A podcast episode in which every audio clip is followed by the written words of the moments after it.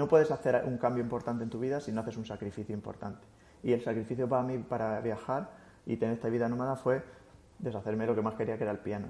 Y eh, me sirvió mucho porque aprendí que realmente no hay nada tan relevante en tu vida. Pues siempre puedes encontrar algo que sustituye a lo que, a lo que antes era tan importante. En realidad los objetos como los objetos, las cosas que haces pierden como esa perspectiva de es, en mi vida es, no puedo vivir sin esto. Todo el mundo puede adaptarse a todo. Tuve la suerte ayer de que por fin vi el sol después de tres meses aquí en Estonia. Pero no pasa nada porque me dicen los de aquí que ya viene el verano, que ya viene el verano. Y mientras tanto, por la ventana estoy viendo nevar. Pero en fin, me lo tendré que creer. Una de las cosas que también me creí y que ha resultado ser verdad es ese 0% de impuestos en Estonia si mantienes el capital dentro de la empresa. Sabéis que Estonia es un paraíso no fiscal, es de baja presión fiscal en cuanto a impuestos o presión fiscal media, pero un paraíso administrativo. Llevo ya desde 2019 con mi empresa en Estonia y justo hoy tengo en mi podcast como invitado a Ignacio Nieto, un buen amigo mío que ya nos conocimos en Letonia hace un par de años y que estaba cocinando la idea de crear una gestoría de empresas estonianas para españoles. O sea que es mi, gestor. Su equipo ha crecido ya un montón, pero hoy no vamos a hablar de, de emprendimiento, algo tocamos por encima, sino más bien del estilo de vida que lleva Ignacio. Como siempre, os voy a dejar sus contactos y los proyectos en los que está metidos en las notas del episodio. Y también, como no, mi guía para crear una empresa en Estonia que acostumbra a gustar bastante y del que Ignacio, pues como digo, es el gestor y además da un 100, 100 euros de descuento para abrirla. Por cierto, el otro día lo estuvo comparando y había una empresa en España, creo que costaba como 3.000 euros o alguna barbaridad, mientras que en Estonia se puede crear con 200 o 300 euros. Ha, ido bajando el precio, la verdad. Ahora creo que yo pagué 600. Eh, Ignacio ha ido bajando ahí el, proceso porque lógicamente el gobierno de Estonia también lo ha ido haciendo. Aún así la charla es de minimalismo. Hacía tiempo que no hablaba yo de, minimalismo. Sé que acostumbran a gustar bastante y creo que con un invitado como es Ignacio va a gustar aún más. Por esto os dejo aquí con esta charla en el podcast multidisciplinar de Pau Ninja.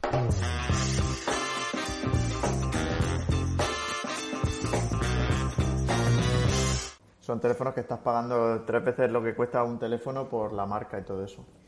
Sí, es más que nada además eh, encuentro entonces que entonces sí que estás atrapado en el ecosistema, ¿no? de, Apple.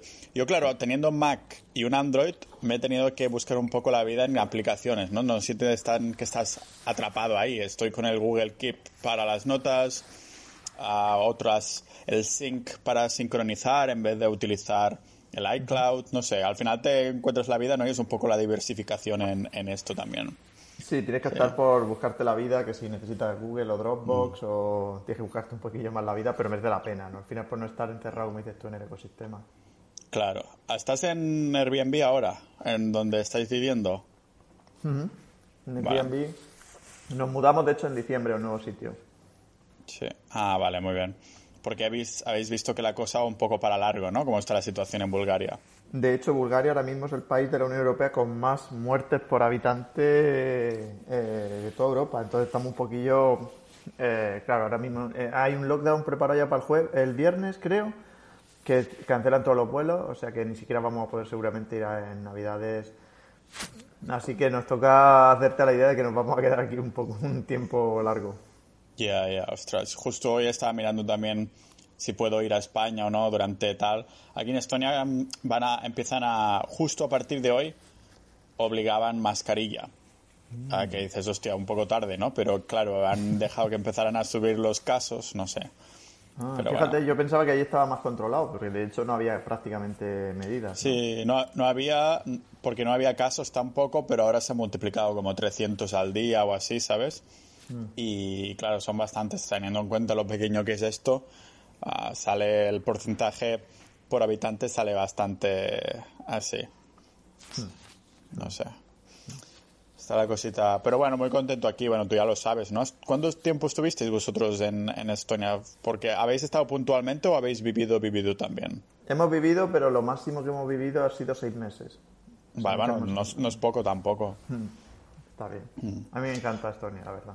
Más Sí. en verano que en invierno, porque el invierno Claro. puede ser un poquillo duro, pero Buah, hoy ha salido el sol y he salido, nada, cinco minutos y se ha vuelto a ir, ¿sabes? O sea, digo, hostia, suerte que al menos lo he aprovechado estos cinco minutos, ¿no? Porque dice, esto me da la vida, lo, te da más, ah, lo valoras más, son estas cositas así y, y todo. Entonces, el, el plan vuestro, que es? ¿Estáis cómodos en Bulgaria independientemente de lo que haya en temas de COVID y eso?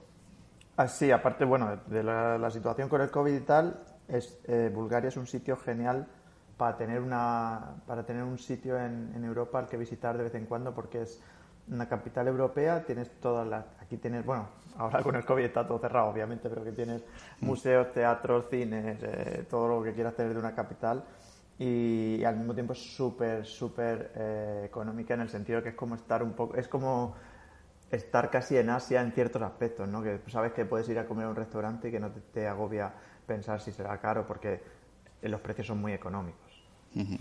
Claro, además, ah, con el cambio de moneda, si el país no va muy bien, la moneda queda súper afectada y debe estar ahora bastante bajita, ¿no?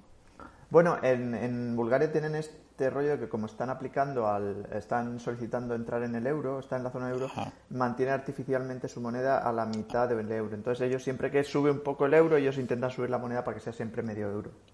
Ah, vale, hostia, este no, no tenía ni idea. Es como la gráfica debe ser totalmente plana, entonces. Sí, además es muy fácil porque vas a comprar cualquier cosa y, y tienes que cambiar el chip y decir, esto está al 50%, ¿no? Miras los precios y dices, pone 20, pues son 10 euros. Va, hostia, claro, es una manera fácil, no tienes que ir ahí con apps y este tipo de cosas. claro. ¿Qué te voy a decir? No sé si leí tal, no sé, fue en tu blog o así, que al final te vendiste el iPad o que ya no lo ibas a usar. Sí, me vendí el iPad. Sabes que he estado. Había una relación amor-odio con mi iPad porque siempre he intentado eh, trabajar con el iPad, quitarme el ordenador y tener solo un dispositivo y tener solo el iPad y tal. Y me parecía tan portátil y tan cool el concepto y tal. Siempre lo he intentado, pero al final he acabado siempre tan frustrado de que podía hacer lo que quería, pero mucho más lento que en el ordenador. Entonces, cuando tienes que hacer algo rápido, no te vale a lo mejor, y como tienes mucho trabajo, no te vale hacer lo mismo la mitad de, de- o sea, el doble de, de- de lento, ¿sabes? Necesitas hacerlo bien y rápido. Claro, supongo que si fueras, yo qué sé, te dedicas solo a escribir o solo a hacer una cosa así que es como editor de texto, cosa, entonces tendría sentido, ¿no? Además tienes ahí tus pelis o lo que sea, o sea que no necesitas un, un horsepower de, de un ordenador. Ah, Claro. Pero lo intentaste, ¿no? O sea, ir en plan así mega minimalista y a ver si solo puedo tener el, el, iPad. Sí, de hecho estuve periodos solo con el iPad, me puse a mí mismo como un curfew para el, para el ordenador, en plan, lo meto en este cajón y no lo puedo sacar en una semana, en un mes. Probé semana y mes y sí es verdad que se puede trabajar, pero todo es muy lento, entonces llega un momento que es frustrante, ¿no? Si mi trabajo fuera a lo mejor solo enviar emails, eh, sería perfecto, emails de administrativo, cosas, meterme en una web, hacer... eh, eso sería perfecto, pero en cuanto tienes que hacer cosas ya un poco como programar, diseño, cosas así, como sabes que me gusta a mí hacer un poquito de todo, Sí. al final el, el iPad mm, es un pelín frustrante. O sea, que no entro des- dentro de este decluttering project un poco, ¿no? De que, que al final el decluttering project nos puedes contar un poco ah, qué hiciste exactamente, de qué va esto, porque realmente fue un, un cierto tiempo, ¿no? Que dijiste, tengo demasiadas cosas, voy a hacerme de un montón de tal. Pero ah, supongo que tu mente se mantiene en ese estado de esto lo necesito, esto no. Cu- cuéntanos un poco de qué va esto. Claro, sabes que cuando, em, cuando nos decidimos hacernos eh, nómadas digitales o nómadas y tal, empezar a viajar, la la- lo primero que te enfrentas es, Dios mío, ¿qué hago con todo lo que he estado acumulando durante toda mi vida? Que ni siquiera eres consciente de todo lo que se está acumulando en tu vida. En ese momento te preguntan, ¿tienes muchas cosas? Y tú miras alrededor y dices, no, no tengo nada. Eh, pero te pones a contar cosas, vas al, al trastero donde tienes las cajas ahí acumuladas y te das cuenta de que tienen muchas, muchas más cosas de las que quieres reconocer, ¿no? Entonces, claro, cuando te me enfrenté a eso dije, Dios mío, ¿qué hago? Y no sé, claro, como si eh, al final soy un friki, pues la- lo que hice fue buscar una solución friki. Hice una página web donde puse a la, eh, conté mi historia, me voy a hacer nómada digital y quiero vender todas mis cosas muy baratas o regalarlas. Y se llamó, la página se llamaba thedeclutteringproject.com. Eh, ahora ya no existe, pero a mí me sirvió porque tuvo una respuesta increíble y en dos semanas o tres semanas vendí como el 90% de todas mis pertenencias, ¿no? Y, claro, eso, eso fue como muy, muy chulo para mí. De hecho, ahora estoy escribiendo un libro precisamente de todas, y se llama The Decluttering Project, sobre eso, como llevar una vida más minimalista y tal. Y se llama así porque, porque el proyecto es la importancia que tuvo, ¿no? Para mí. Claro. Ah, ¿Cómo fue a nivel práctico? De, ¿Te fue difícil? Supongo que sí, ¿no? Que al principio ah, parecía una montaña que no podías escalar, ¿no? De empezar a sacarte cosas y demás, porque hace unas semanas hablaba con mi, con mi primo, decía, yo seguí eso de, de Minimalist, ¿sabes? Está, estos dos chavales que, que tienen este podcast que se llaman The Minimalist, eh, que decían, pues, tenía un documental además en Netflix, que decían, pues, mi primo seguía eso, su estrategia, para decirlo así entre comillas, de primer día te deshaces de una cosa, el segundo día de dos cosas, el tercer día de... ¿Cómo lo, cómo lo enfocaste tú al ver que tenías todo ese, trastero lleno de, cosas y en general?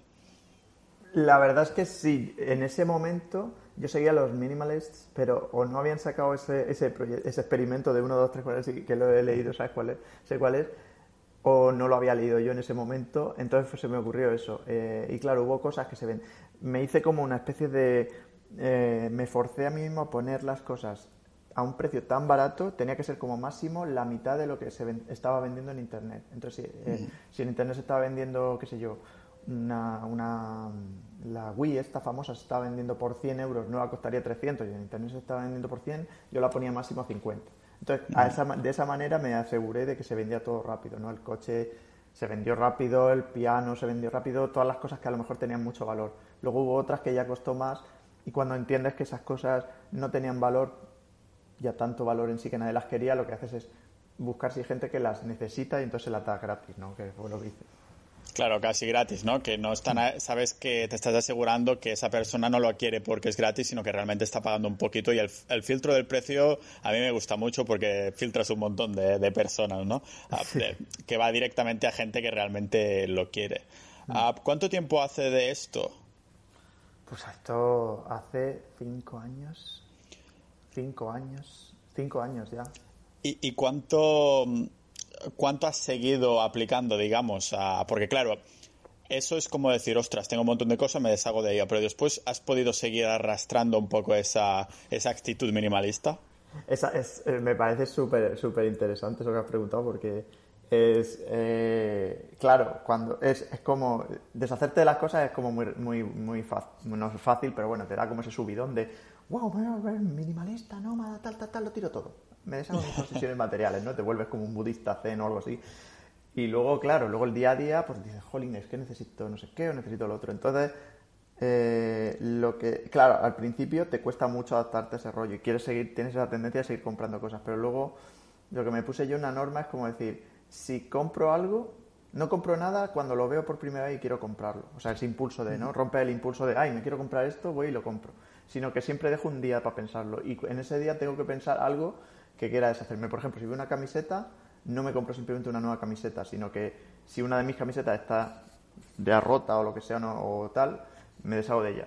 Eh, o sea, quiere decir, de esa manera ese objeto está reemplazando algo que para ti tiene un valor, no es como que te estás añadiendo por encima, ¿no? Por ejemplo, hace poco, me, como estábamos aquí en Bulgaria, quería probar una cosa nueva, me compré un, monopatín y empecé para reencontrarme con mis tiempos de la infancia y empecé como a montar en, en monopatín otra vez en ese caso, ¿qué haces? Pues me lo compré de segunda mano con la idea de que cuando me vaya de aquí o deje de, montar el monopatín, se lo, o, lo vendo de segunda mano igual o se lo doy a otra persona. Así no estás generando como esa, entrando en ese rollo consumista de comprarte lo nuevo.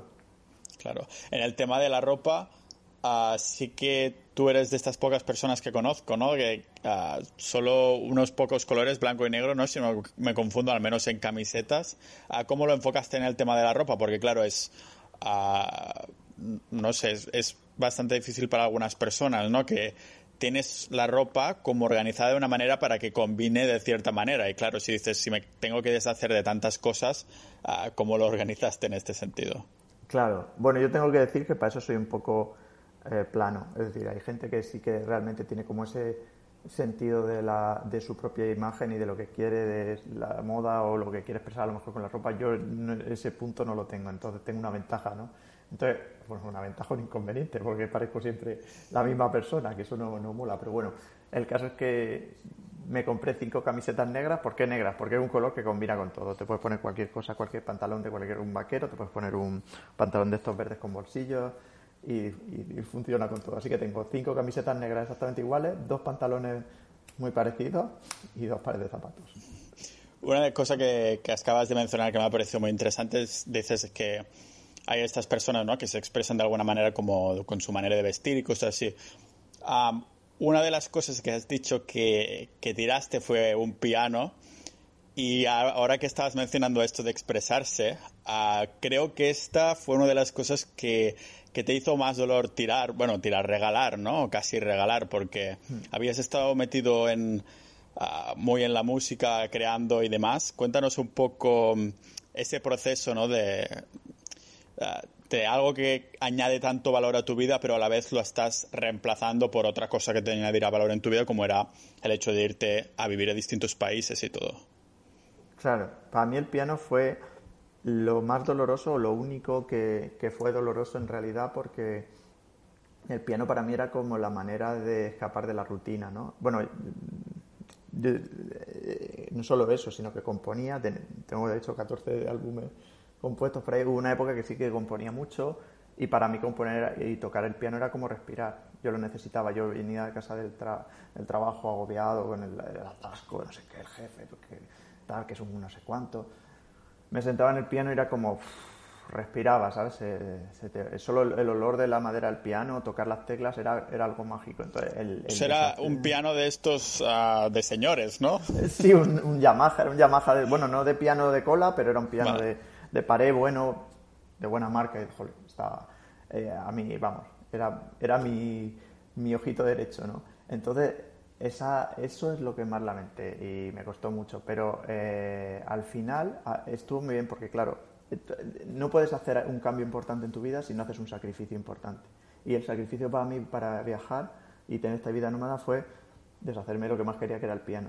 Y eh, me sirvió mucho porque aprendí que realmente no hay nada tan relevante en tu vida. Pues siempre puedes encontrar algo que sustituye a lo que, a lo que antes era tan importante. En realidad los objetos como los objetos, las cosas que haces pierden como esa perspectiva de es, en mi vida no puedo vivir sin esto. Todo el mundo puede adaptarse a todo, ¿no?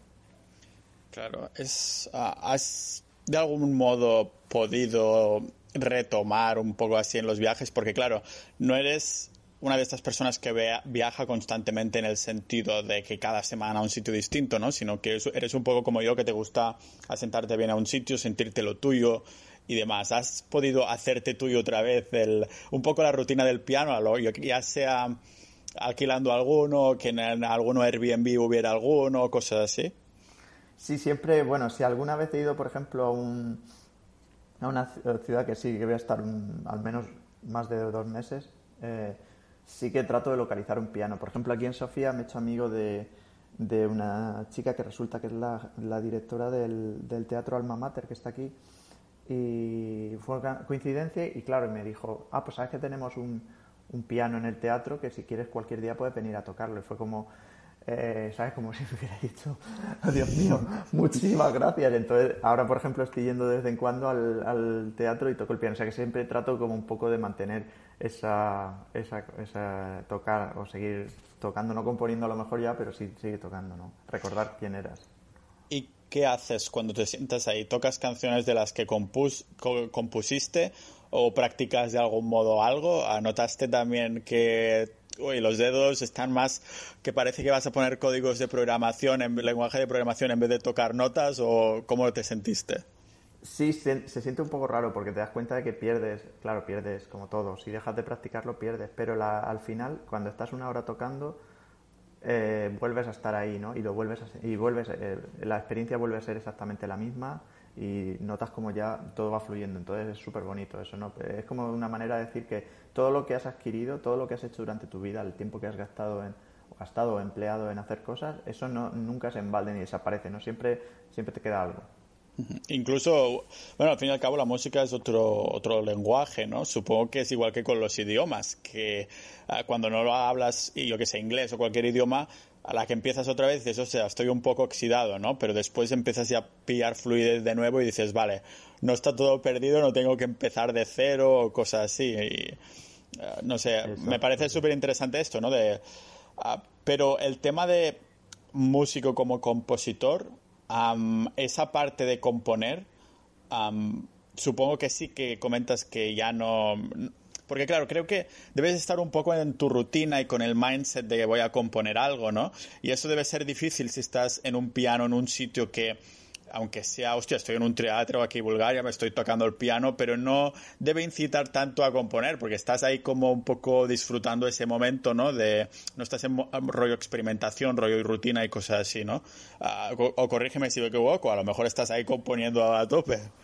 Sí, sí, no, es, es eso justo, que en ese momento estás tan centrado en disfrutar lo que estás haciendo y disfrutar ese momento que no te plantees, claro, para componer sí que necesitas una rutina, es decir, bueno, voy a sentarme unos días y voy a tratar de ir componiendo y bueno, necesitas también el equipo, que si los micros, que si tal, entonces al final es, completamente diferente. Es más, además, cuando eh, dejas, eh, como dicen los ingleses, let go, ¿no? cuando dejas ir y dices, bueno, ya no soy más un compositor y dejas de verte a ti, o sea, ya no lo ves como una parte tan esencial de tu vida, en ese momento simplemente ves el piano como una parte de para disfrutar, ¿no? Dices, voy a sentarme aquí y tocar sin ninguna pretensión de que haya una, una composición nueva, simplemente para disfrutarlo. Claro, eh, estos 14, 14 álbumes que se dice rápido con la tontería, ¿no? Pero ¿a qué vino el, el, el click que dijiste, vale, voy a componer? O sea, ¿tú ya estabas componiendo desde siempre y al final decidiste voy a hacer algunos álbumes? ¿O dijiste, venga, me lo pongo como propósito más que nada para forzarme cada día a ponerme delante del piano? Pues la verdad es que, claro, yo, yo estaba en Murcia a lo mejor cuando empecé a componer piano, yo no, no había tocado el piano en mi vida. Estaba en un grupo, pero tocaba la guitarra, la flauta, bueno, tocaba otras cosas. Y, como que un día toqué el piano por curiosidad de un colega y tal, y, y, pensé, ostras, pues es que tiene algo, el sonido, no sé, algo, la manera de tocar que me, me gusta mucho. Empecé a tocar y dije, y como soy una persona súper eh, inocente, que piensas que, que, puedes hacer las cosas aunque no sepas hacerlas, dije, bueno, pues voy a aprender a tocar el piano y, y a los cuatro o cinco meses compuse mi primer álbum, pero simplemente porque me gustó tanto la experiencia que dije, jolín, es que este es mi instrumento. O sea, de algún modo como que enganchó conmigo muy fácilmente y, y, creo que esa, esa, esa ingenuidad de decir, porque sí, claro, ahora si me hubiera parado a lo mejor a escuchar o hubiera preguntado a alguien, oye, ¿qué te parece eh, el álbum este que he compuesto? Alguien me hubiera dicho, pero por favor, nadie, eso es espantoso, ni se te ocurra publicar eso. Entonces no lo hubiera publicado, pero como siempre soy un poco ingenuo, esa ingenuidad hace que diga, ah, pues publico el primero. Entonces el primero es horroroso, el segundo un poco menos horroroso, pero todavía apesta. Y ya el tercero ya empiezas a no ser tan horroroso. Entonces, claro, eso es lo que necesita, eh, pienso yo, ¿no? Cuando haces algo nuevo, como la ingenuidad de decir, mira, me da igual que el principio, lo primero sea horroroso, porque eh, yo quiero hacerlo y ya mejorará. Sí, no sé en qué libro lo leí, pero decían que los artistas que después triunfan o que decís, guau, qué pedazo de artistas son esos que crean volúmenes increíbles de trabajo. No es el que intenta crear la canción perfecta, ¿no? Pero sí, y debe ser un poco ligado a lo que estás comentando tú, que al fin y al cabo no se deben preocupar de crear una canción perfecta, sino de expresar lo que sienten en ese momento de, o de crear el volumen porque disfrutan ese proceso y estas cosas. Creo yo, supongo que debe venir por eso. a más volumen será un poco porque disfrutas ese, ese proceso. Mira, justo hace unos días grababa también para el podcast una conversación con mi amigo Juanma, que también es de Murcia y está a tope. Bueno, la conversación se centró en la, guitarra, el piano y la fotografía, ¿no? Eh, que es un amigo que se vino a Chipre un par de meses, meses y además es programador, tenéis un montón de, de, cosas en común, incluso creo que la edad también, o sea, que está la cosa aquí súper alineada. Y yo le comentaba esto, ¿no? Que yo disfruto un montón escuchando música, pero las veces que me he puesto ahí a intentar crear, más que crear, a intentar aprender algún instrumento, que no disfruto del proceso, ¿no? Quiero saber ya tocarlo. Ah, por eso digo, vale, no es para mí, ¿no? El, instrumento es un poco más... tienes que saber disfrutar de ese proceso si no sabes que no vas a tener éxito en el sentido de entendiendo éxito como algo como de saber tocarlo, ¿no? De tener éxito tipo voy a ser famoso tocando eso, ¿no? Ah, no sé, es algo que me parece súper interesante y a la vez os admiro mucho a estas personas, ¿no? Que pues, sois capaces de sentaros ahí con el instrumento y disfrutarlo tanto como yo, por ejemplo, cuando lo escucho o lo bailo y estas cosas. Tuviste, si no me confundo, una mala experiencia, eso sí, en uno de estos álbumes, ¿no? Que hubo ahí un robo, una mano negra detrás que te desmotivó bastante, ¿verdad? Sí, porque sabes que desde que he sido joven he, tenido la bueno, eh, no sé si ahora pienso diferente, ¿no? Pero cuando era joven sí que creía mucho en la distribución gratuita de el conocimiento y la cultura y todo eso. Entonces, por ejemplo, cuando empecé a programar, pues, terminé la carrera de programación, empecé a programar, pues empecé a hacer programas open source de estos que son, eh, por si no, es como programas que, que, están abiertos para cualquiera, cualquiera puede colaborar con ellos, cualquiera puede instalárselos, son gratuitos. Y la música hizo un poco igual, hay unas licencias que se llaman Creative Commons, eh, que son como la versión open source, pero en vez de mm, software, de, música, que es cualquiera puede bajarse tu música, no tiene precio y entonces la puedes compartir con otros, pero eso sí, tienes que respetar unos derechos del autor, como decir que, que el autor, eh, yo hago esa canción y, tú te la bajas, pues sigue siendo mi canción y, no, a lo mejor no la puedes poner en un vídeo y empezar a pedir dinero por esa canción sin mi permiso.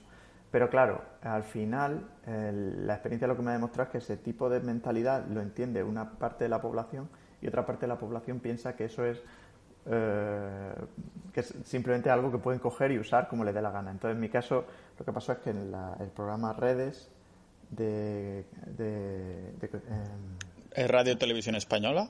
Sí, efectivamente, de, este hombre, ay, siempre se me olvida el nombre. Eh, ¿Cómo se llama? ¿Cómo se llama el hombre de redes? Que era súper famoso. Es que yo, eh, yo, lo sé porque creo que lo habíamos hablado hace años y por eso me acuerdo, ¿no? Digamos, pero no miro la televisión de hace mucho igual que tú, supongo. Ah, pero sé que era un programa de... Eduardo Punset. Eduardo vale, que no me acordaba, pues este, eh, que usaron uno de mis temas para una de, sus de, de sus programas, los robots, para no sé qué de robots. Y tres de mis canciones, de hecho, la usaron. Y ni siquiera tuvieron la deferencia de contactarme para decirme, hola Ignacio, no te importa si usamos estas canciones, no te vamos a pagar un chavo, pero mira, vas a salir en el programa de Punset, vas a salir en redes.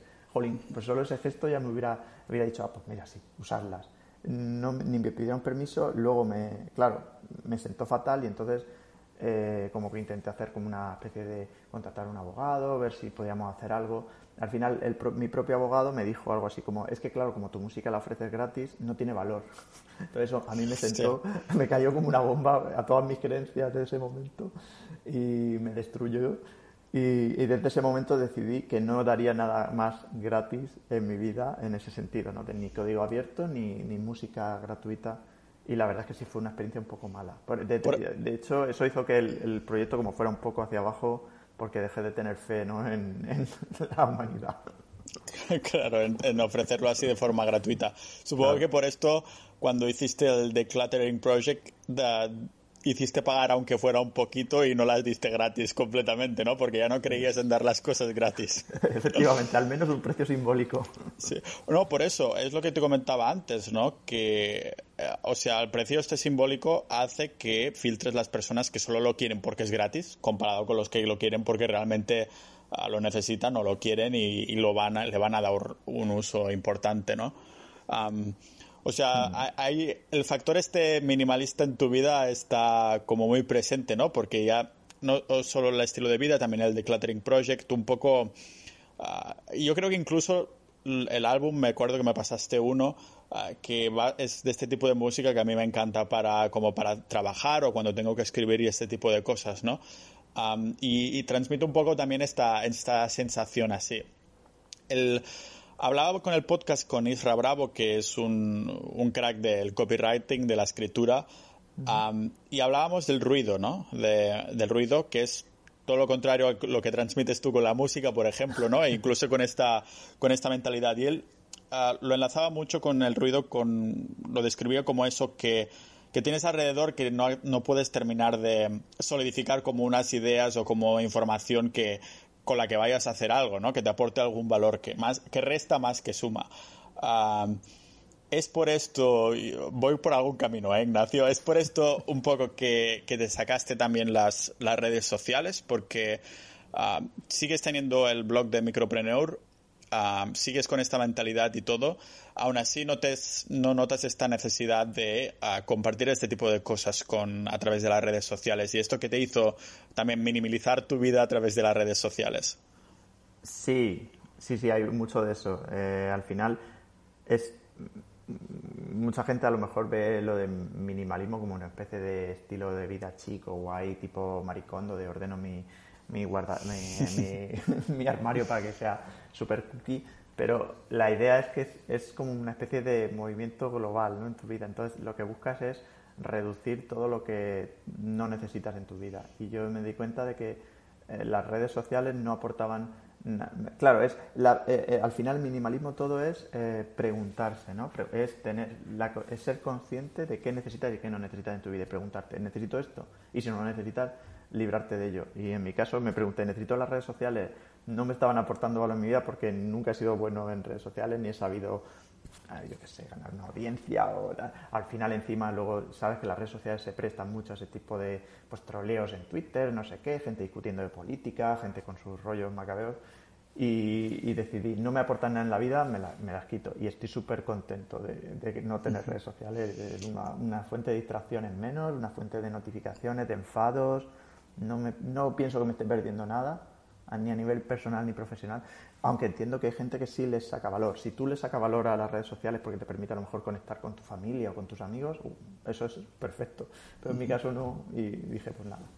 Ah, ¿Cuáles tenías y cuáles te sacaste? tenía Twitter, eh, que como soy de la vieja escuela y encima soy friki, es la que seguramente más usaba.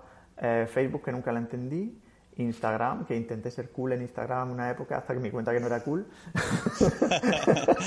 y tenía básicamente las tres. Sí. Vale, y todas estas tres fuera, incluso Facebook. Sí, sí, ni WhatsApp, no tengo ahora ni WhatsApp, ni YouTube, ni nada.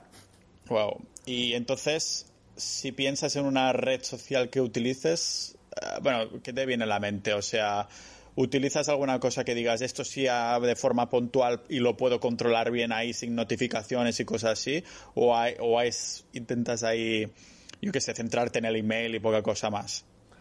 Trato de centrarme en email y tengo el blog, donde el blog mm. la verdad es que no es una red social como tal, porque es como push, ¿sabes? Yo empujo contenido allí y en realidad, bueno, hay comentarios y todo eso, pero no es tan eh, la verdad es que diría que eso, entre el blog y el email.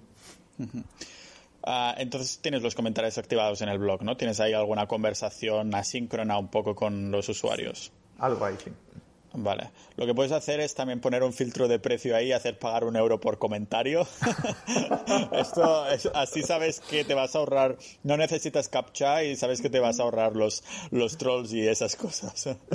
es una buena idea. Sacaste mm, a, relucir un poco esa mentalidad minimalista cuando decidiste llevar ese estilo de vida nómada, ¿no? Fue un poco el hecho de tener una, un tipo de trabajo totalmente remoto que te empujó a, llevar ese estilo de vida, es algo que siempre tenías ahí en la mente y dijiste, venga, ahora que trabajo en remoto puedo hacerlo. Ah, ¿Cómo surgió un poco la idea después de aplicar? O sea, supongo que primero decidiste, vale, voy a viajar, necesito aplicar el minimalismo un poco, hacer un push que decíamos, pero de minimalismo esta vez y, vender y sacarme cosas. Ah, pero fue un poco para ir a viajar, ¿no? ¿Fue debido a esto, a esta necesidad de decir, hostia, pues quiero viajar durante mucho tiempo indefinidamente o cómo fue? Definitivamente el, viajar fue como una bofetada en la cara, ¿no? De decir, oye, macho, espabila, que si quieres tener un estilo de vida un poco más libre y un poco más independiente, etcétera, estás rodeado de, de, basura, ¿sabes? Entonces fue como una especie de bofetada de decir, mira a tu alrededor y planteate si con lo que tienes o con cómo vives ahora tú podrías eh, alcanzar esa libertad que quieres, ¿no? Entonces sí fue, no creo que fuera al revés, sino que el, yo siempre había querido como ir hacia esa, pero el, ese deseo de viajar y decir, venga, a ver qué necesito hacer, fue como la, lo que me obligó un poco a abrir los ojos y ver lo que había. El estilo de viajar, ¿cómo es un poco? O sea, ¿te vas a los sitios que siempre has querido ir o simplemente vas enlazando sitio con sitio dependiendo de cómo se verá el plan del viaje? La verdad es que no tengo un plan, si te soy sincero totalmente, no tengo un plan eh, para nada preparado ni nada. Eh, este 2020 fue el único año que a principios de año, en enero, dije, bueno, pues vamos a, vamos por los Balcanes, porque quería conocer los Balcanes, tal, Croacia, Serbia, Eslovenia, tal, vamos a Bulgaria, luego vamos a Estonia, luego pasamos a Canadá y de Canadá bajamos por toda América, quiero ver México, no sé qué, Colombia, Argentina y ¡bam! el coronavirus, el coronavirus me, fue como una manera de decirme, a ver, si nunca has hecho planes para viajar, ¿por qué te vas a poner ahora a hacerlo? El mundo te está diciendo que no te pongas ahora a hacer planes, ¿no? Efectivamente. Sí. ¿Cómo no, no, te cansas de viajar? Esta vendría a ser la pregunta. O sea, yo sé que eres como yo en el sentido de que no vamos de semana en semana, sino que es más de meses en meses, ¿no? Hmm. Pero no hay algún sitio que digas, hostia, tal vez voy a seguir así cinco años más y después voy a tener dos o tres bases. Ahora mismo no, ese momento va a llegar, porque, bueno, de hecho, sabes que estoy casado y, claro, no viajo solo. Entonces, eh, de momento no, pero para mi pareja sí que ese momento a lo mejor está más cercano, en que a lo mejor quieras tener una base, un, par de, unas cuantas bases y estás buscando ya unos sitios que sabes que te gustan. Yo de momento ahora mismo tengo todavía ese ese como un poco de agobio de Dios mío, hay tantos sitios que quiero ir y tanto, porque también quieres, no quieres solo ir para como un mero eh, acto de he llegado aquí y lo quito de mi lista, sino que quieres realmente experimentarlo y para eso tienes, como tú sabes, hay que vivir un poco allí con, con la gente y estar allí a lo mejor tres meses, seis meses, un año. Entonces, claro, hay tantos sitios que sí, Georgia, que sí, bueno, la mitad de, Europa que no he visto todavía, Latinoamérica, Canadá, entonces, claro, Asia, entonces hay tantos sitios que quiero ver que todavía no, me ha dado ese, ese, rollo de sentarme en un sitio y decir, bueno, aquí y aquí y aquí me gustaría tener como mi base estable, pero, pero llegará, eso llegará. Y en el tema de la base estable, ¿qué sería? Pues tener una propiedad ahí y utilizarlo un poco como base o tiraríais ahí de Airbnb igualmente o como porque seguro que te ha pasado por la cabeza aunque sea algo que no has ah, que no quieres hacer de forma inminente, ¿no? Es una buena pregunta y creo que todavía no tengo respuesta para eso porque, eh, claro, si te paras a pensarlo fríamente es lo, es lo ideal, es lo que tú has dicho. Si ya me quiero, pues imagínate, dices, pues me quiero plantar en Bangkok o me quiero plantar en, en Sofía o en Plovdiv o en, Malta, por ejemplo, cualquier sitio, ¿no? Y dices, busco ahí un piso y me quedo ahí. Pero claro, eh, la experiencia para mí, el peor error que he cometido en mi vida, con muchísima diferencia, fue comprarme una casa en España en su momento, eh, hace más de 10 años. Y no quiero volver a repetir ese error. Entonces tengo que estar muy convencido de que el sitio donde voy a estar y eso que estoy haciendo tiene un valor o que es un asset, como dices tú siempre, eh, que no es una liability, sino que es un asset y yo voy a poder luego o, o me quedo ahí ya porque sé que quiero vivir allí o eso me puede dar valor. Me encanta eso que acabas de... O sea, me encanta en el sentido, porque es algo malo, ¿no? Que un error sea haber comprado un piso en España, pero me encanta el hecho de que va un poco a contracorriente, corriente, pero totalmente, ¿no? Porque todo el mundo es como un objetivo de vida, ¿no? O sea, en España... Tener una propiedad es como uno de los checks más grandes que se pueden hacer, ¿no? Aunque después te pongas ahí 30 años hipotecado con el banco, que eso cada uno sobre lo que hace, ¿no? Pero ¿por qué fue un error? Y si fue un error, ¿fue por haberlo comprado en España o por el hecho de que era un inmueble? Claro, fue, fue un poco de todo. Claro, yo por aquella época era, eh, bueno, es que encima era 2008, imagínate, principios de 2008, justo antes en la cresta de la ola de la burbuja inmobiliaria cuando todo iba a estallar. Eh, mi mejor amigo, que fue el, que me vendió la casa, el, real estate agent, el, ¿cómo se llama? el agente inmobiliario que me vendió la casa, cómpratela porque tal, esto solo va a seguir subiendo. En ese momento en España había como esa, e, ese frenesí de que todo el mundo tenía que tener una casa. Está, estás alquilando, estás tirando el dinero, eso es, tienes que comprarte una casa. Es como todo el mundo, era como una especie de bombardeo constante, la, la, publicidad de tus amigos, la familia, todo lo que veía a tu alrededor era como, cómprate una, ¿por qué no te has comprado una casa ya?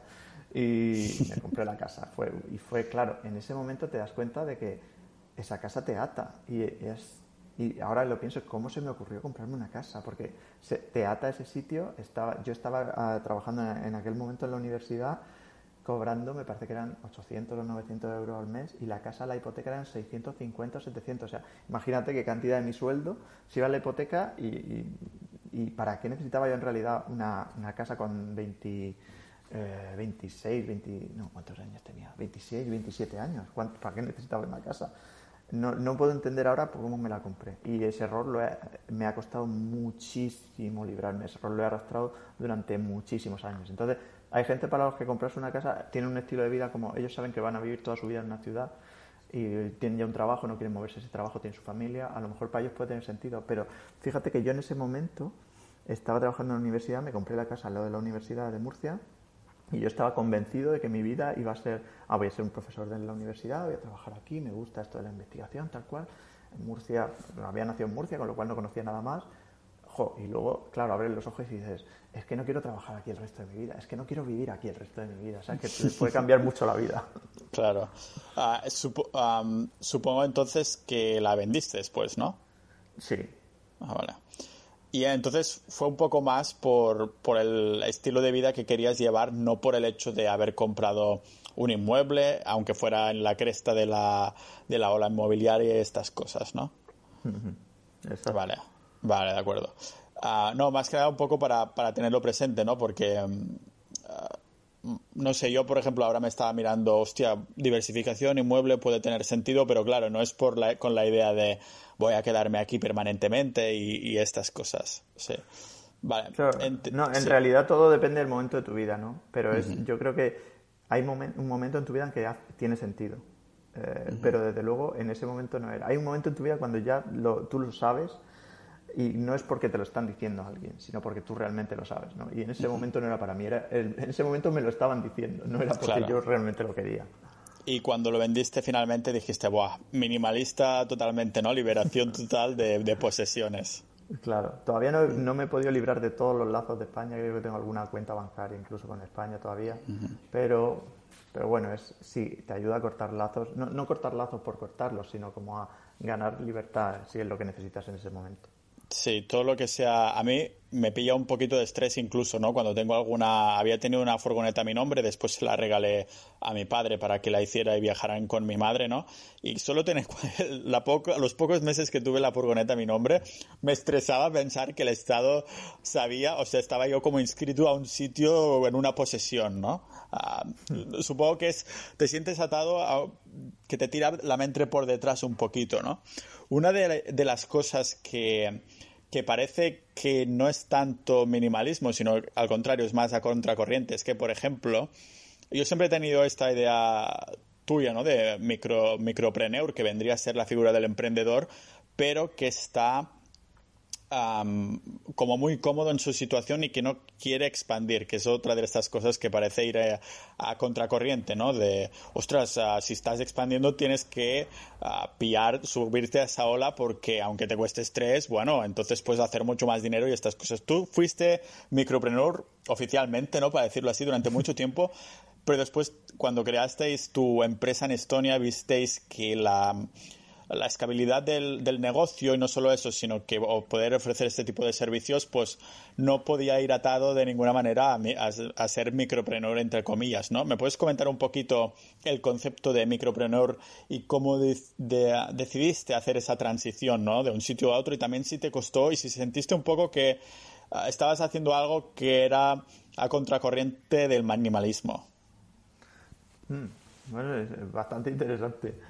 Eh, bueno, en esa época yo estaba como muy eh, en, el tema de las startups. Eh, hice una startup, falló, hice otra, falló, etcétera. Estaba en ese mundo del emprendimiento. Entonces llegó un momento en que me desencanté mucho porque el mundo de las startups me parecía como muy muy como ha escrito una fórmula, ¿no? Tienes que hacer esto, esto, esto, no sé qué. Y y claro, y también te preguntabas, a ver, pero yo lo que quiero hacer es un negocio o quiero hacer una cosa así como que tenga mucho hype y que se venda y no sé qué, me invierten y entonces lo dejo. Entonces, ¿qué quiero hacer realmente? ¿Por qué estoy haciendo esto? ¿no? Y entonces eh, mm, llegué a la conclusión de que ese mundo no era para mí. Entonces me leí un libro, cayó en mis manos como por casualidad, un libro que se llama eh, eh, Start Small, Stay Small, que es de, de Micropreneur Life o algo así.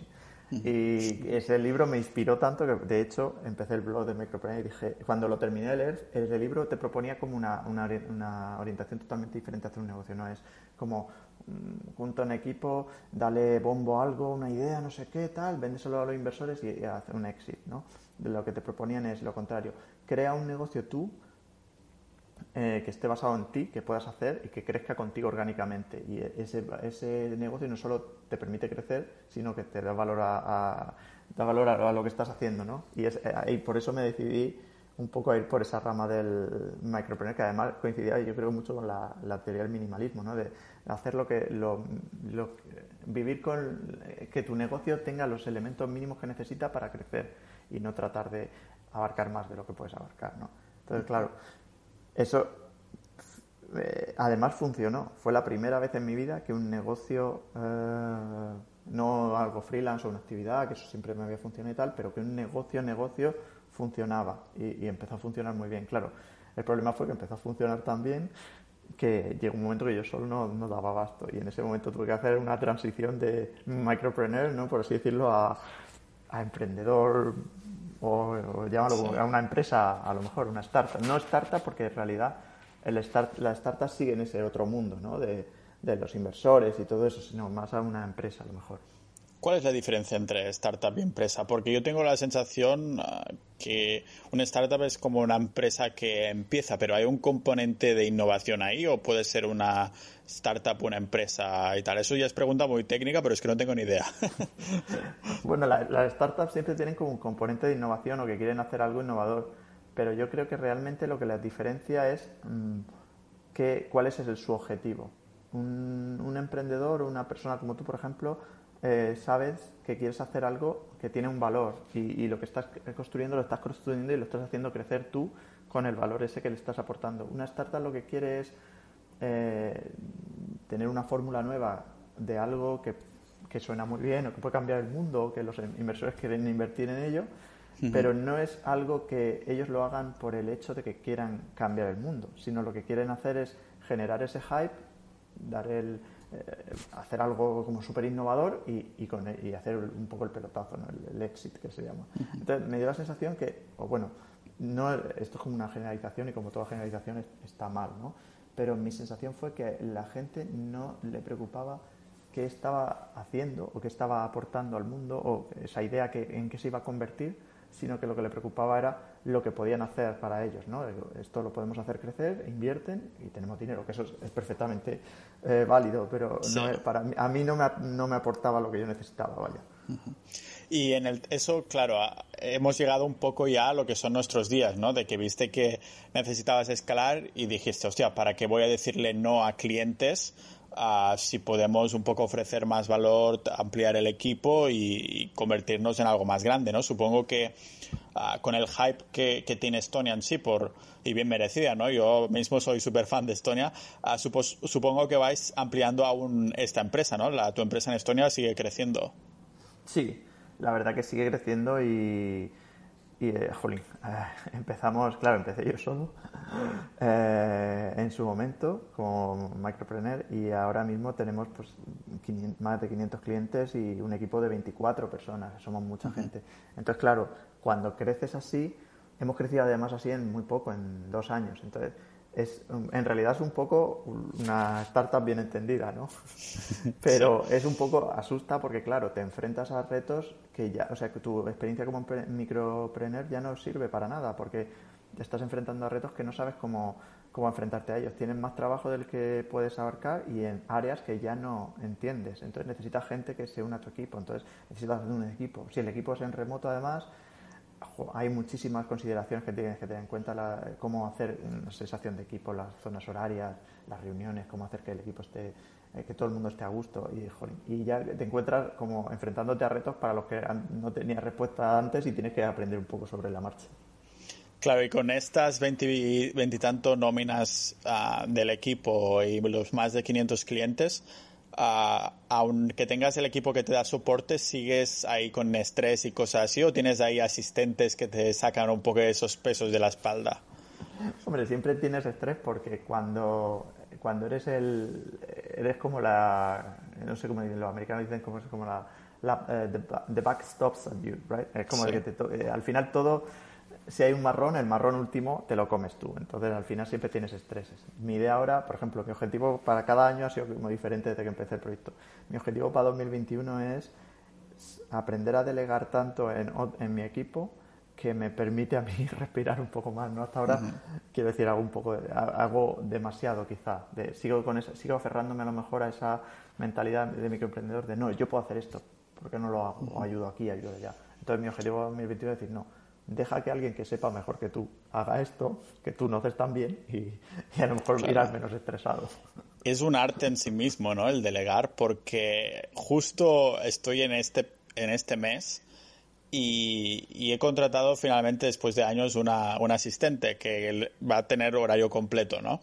Y aún le está enseñando, está en training y demás, pero tiene muy buena pinta la sensación. Pero claro, yo siempre he sido inspirado un poco tanto por esta idea del micropreneur que tú transmites también con, con, tu blog, que lógicamente vamos a dejar en las notas del episodio, así como tu, tu empresa, no las redes sociales porque no tienes, pero todo lo que es lo demás y los libros que has mencionado también, ¿no? Pero claro, es, es un arte en sí mismo porque eh, cuando lo haces supongo que dices, ostras, ¿cómo no lo había hecho antes? ¿no? Pero aún así quieres igualmente, igualmente como manejar cualquier cosita, ¿no? Y, no es hasta que lo dejas después para alguien que lo ves que lo puede hacer que dices, tendría que haberle hecho antes, ¿no? Y, supongo que esto lo experimentaste al contratar esa, ese primer par de personas, ¿no?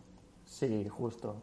Además contraté, fue a Esther e Irina, que eran la jefa de contabilidad ahora y la jefa de, atención al cliente. Y claro, cuando es que todo, es que cuando lo haces, es tú dices, lo que tú has descrito, esa sensación de, oh, Dios mío, ¿por qué no habré hecho esto antes? ¿no? Es como, de repente no tenía que responder yo a todos los correos, ni tenía que ocuparme de la parte de las contabilidades, quién hace las contabilidades. Entonces, claro, es, es un relax. Claro, al principio tienes como esa sensación de todo micro, micropreneur o microemprendedor es como súper perfeccionista, porque has construido algo tú solo, con tu esfuerzo, y, es, y, te has hecho un experto en el proceso. Entonces lo sabes todo, por así decirlo. no lo sabes todo, pero, pero crees que lo sabes todo. Entonces cuando llega una persona nueva, te das cuenta que esa persona no es tan buena en eso como tú lo eres ahora mismo. Entonces, claro, tienes que ese proceso de entender que esa persona va a cometer errores y aceptar que va a cometer errores, está bien, tiene que cometer errores porque uno, dos o tres meses hasta que ya o él se se, se acostumbren a esto, pues a cometer errores. Ese proceso es duro, ¿no? Tienes que aprender a confiar en esa otra persona. Claro, empezaste tú con el blog de microemprendedor predicando un poco las bondades de, Estonia que, que comparte comparto totalmente y después empezaste a crecer y tal. El tema ahora ah, del blog de Micropreneur ¿Lo sigues teniendo ahí, sigues escribiendo o está un poco en plan ahí aparcado y de vez en cuando le das un poco la tecla? No, no, sigo escribiendo. Lo que, bueno, eh, dejé de escribir hace un mes y medio o dos para centrarme en, terminar el, libro porque si no, no lo terminaba. El de Decluttering Project dije, además puse un, post que fue, chicos, voy a estar unos meses, a lo mejor un par de meses, sin escribir nada aquí porque estoy centrado en escribir el libro, pero cuando en cuanto lo termine quiero volver a escribir, porque ya es que no puedes evitarlo. Tú mismo, a ti te pasará, claro, cuando dejas de escribir a lo mejor una semana tienes como siete ideas dándote vuelta en la cabeza, joder, ¿y por qué no escribo de esto? Claro, sí. Un poco la, la idea precisamente de contratar un asistente es para tener tiempo yo de, de crear cosas que tal vez no, no son tan ah, no son buenas ideas económicamente hablando pero que tengo, tengo muchas ganas de, compartir o precisamente el podcast es, es el claro ejemplo no es lo que estoy dedicando más horas en los episodios que Ah, pues que me preparo yo guiones y hablo yo solo, o después cuando tengo invitados y estas cosas, ¿no? Por eso, un poco la idea, enlazando lo de antes, de crear volúmenes infames de cosas que no son ni mucho menos perfectas, de hecho son bastante mediocres, pero que le vas dando un poco a tu, a tu manera de hacer, ¿no? Y termina gustando a cierta audiencia y todo, ¿no? Y la idea del asistente precisamente era, ostras, esto de la parte de negocios que sí que aporta más dinero, pues decir, te voy a enseñar a ti, ¿no? el tema de, escribir también es una de las cosas que te gusta, ¿no? Por eso, si no es en el blog, estás haciendo el libro. Claro, eso es lo que he intentado, es eso, es eh, el tiempo que dedicaba a escribir todas las semanas para el blog y tal, lo estoy dedicando ahora al, libro. y en el tema de, mm, ah, de escribir, ¿es una sensación similar al piano? ¿No tanto? ¿Es similar a cuando programas? ¿Qué sensaciones tienes cuando lo haces? ¿O es algo que simplemente dices, es que me gusta hacerlo, pero podría vivir sin, sin esta actividad si mi afán minimalismo me hiciera dejar el teclado atrás? Pues es muy parecido en realidad a la música, porque es algo que haces, que te gusta, que es creativo, porque estás haciendo algo que es tuyo, ¿no? En realidad, bueno, tú lo sabrás, eh, tienes esa misma sensación cuando estás creando y tú, eh, me gusta mucho lo que escribes porque le das además ese toque personal tuyo, con lo cual esa sensación está ahí y cuanto más escribes, más quieres escribir, un poco como la música. Luego llega un momento que te entiendes, claro, en realidad si quisiera, ya tienes la experiencia de antes y dices, si, si no hiciera falta no, no escribiría, pero, pero es algo que estás enganchado, ¿no? Te gusta. Claro, a mí, por ejemplo, me gusta bastante ponerme. O sea, una vez me he puesto, digo, ah, vale, o sea, ya estoy en ese flow, digo, ya me acuerdo porque me gusta, ¿no? Pero esa primera frase, aunque lo tenga apuntado al, calendario, ¿no? De estoy en la cafetería de aquí en Tallinn, me siento con el café y digo, venga, a escribir. Y me cuesta, empiezo a procrastinar un poquito, abro, a ver esta estadística que no tengo que mirar para nada, pero así no escribo, eso es lo que mi subconsciente está haciendo, ¿no? Ah, pero después, cuando me obligo, digo, venga, ahora me acuerdo y entras en ese estado de flow. ¿A ti te cuesta ponerte y te costaba ponerte también en la música ese primer paso, el primer, los primeros dos minutos? No, a mí nunca me ha pasado, la verdad. Yo en la música era igual. Yo empezaba, me sentaba y empezaba a tocar y a escribir, me, me siento y empiezo a escribir. Lo que sí que tengo es el efecto de vaya basura, que es escribo algo, estoy ahí como súper inspirado, me siento, taca, taca, taca, empiezo a escribir y luego a lo mejor lo dejo reposar, lo miro al día siguiente y digo, madre mía, cómo se me ocurrió escribir esto. me pasaba igual con la música, luego lo grababa, ya lo que había escrito, era como...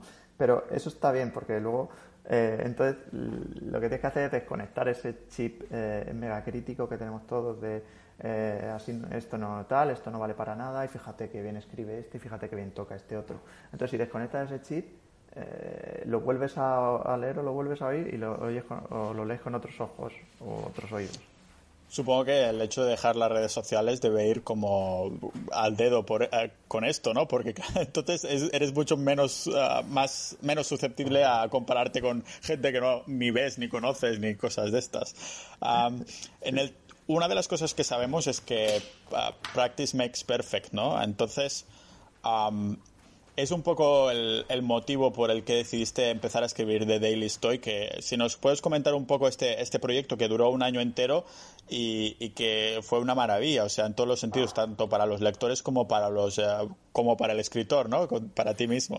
muchas gracias. La verdad es que el, Daily Story fue una, eh, una experiencia súper, súper, súper positiva porque eh, fue un amigo que me dijo sabes que estoy pensando en empezar al Daily Stoic este y es como una meditación estoica cada día, cada día ¿no? Una, es un, que es un libro, ¿no? Sí. Es un libro que es, de... Ay, ahora no recuerdo. Ryan Holiday, ¿no? Es Ryan Holiday, efectivamente, gracias. Y, tiene, es muy cortito porque es una página cada día y entonces es súper fácil de leer. Te sientas a lo mejor, yo que sé, mientras estás esperando el autobús o lo que sea, te puedes leer la página. Y, pero te hace pensar, ¿no? Entonces lo intenté un año, creo que fue 2017 por ahí, y no lo conseguí. Ah, en abril o en marzo tal dejé de leerlo y tal y, como que lo perdí. Y entonces eh, a este chico le pasó lo mismo y dijo, oye, ¿por qué no lo intentamos el año que viene otra vez? Y dije, venga, voy a intentarlo, pero el año que viene me comprometo a escribir un post cada día sobre mis sensaciones o mis impresiones del Daily Story de ese día para obligarme a, a, mí mismo a, a, leer esa página, ¿no? Y claro, empecé a escribir y claro, al principio era como un follón o ahora tengo otra, otro día, todos los días, ¿no? Que, que follón, ahora tengo otra vez que volver a escribir, que, que lata. Pero claro, cuanto más lo iba haciendo, como que pasaba ahí una cosa un poco mágica que es, me fui enganchando y cada día necesitaba escribirlo. Y no solo eso, sino que claro, cuando todos los días escribes, aunque sean 400 palabras, 300, 400 palabras que no es nada, aunque si lo haces todos los días, vas eh, mejorar muchísimo, sobre todo el inglés, que si escribía en inglés, que no es mi idioma nativo y nunca he sido muy bueno en inglés, te obliga un poco a, a, ser mejor escritor. Sí. Este, entonces, claro, después terminaste con este y no, no, te quedaste con un mono ahí de a ver qué escribo ahora o, o, simplemente has continuado con el mono haciendo los libros y más post para el blog, ¿no? Sí, un poco sí, aunque siempre estoy un poco a la búsqueda de otro libro que me pueda, me pueda aportar esa experiencia, ¿no? Es decir, pueda aportarme algo que puedo leer todos los días y que puedo escribir sobre todos los días, ¿no? A lo mejor hay libros que son como copias de el, el Daily no sé, el Daily Entrepreneur o el Daily Startup Boy. y a lo mejor serían para mí como una copia, ¿no? Pero no he encontrado todavía nada que diga, jo, me gustaría encontrar un libro como, como este. Ignacio, muchísimas gracias por haber venido como invitado en el podcast. Ha sido un placer hablar, hablar contigo y bueno, más que nada también conocerte, aunque yo de estas cosas si te lo he preguntado es porque no lo sabía exactamente, ¿no? Lo que pensaba sí que lo conocía, lógicamente, porque somos amigos y hemos hablado de, estos temas, pero siempre hay preguntas y al fin y al cabo sería como si fuéramos ahí a tomar un café como el café que nos tomamos en Latvia cuando nos conocimos, ¿no? En, Letonia. Ah, y nada, eso, que ha sido un placer y que muchísimas gracias. A ver si el corona pasa del todo y podemos cruzar caminos otra vez. Ha sido genial, muchísimas gracias de verdad, me lo he pasado bomba y, lo que tú dices, a ver si pasa un poco el tema, la locura esta del coronavirus y puedo viajar a, a Estonia si estás todavía ahí o a otro sitio y nos vemos. Ignacio, señoras y señores.